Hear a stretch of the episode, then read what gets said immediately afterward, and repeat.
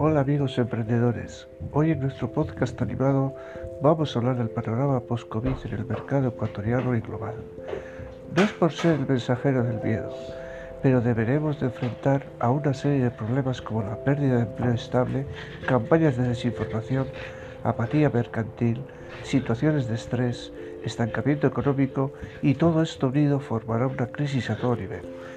No os preocupéis, Toda oscuridad acaba en luz y SNS Revolution va a ser uno de los factores principales para salir de la crisis. Las soluciones para salir de la crisis se resumen en cuatro factores. Capacitación generalizada, uso del sentido común, ganas de superarse como persona y el acercamiento a nuevas tecnologías.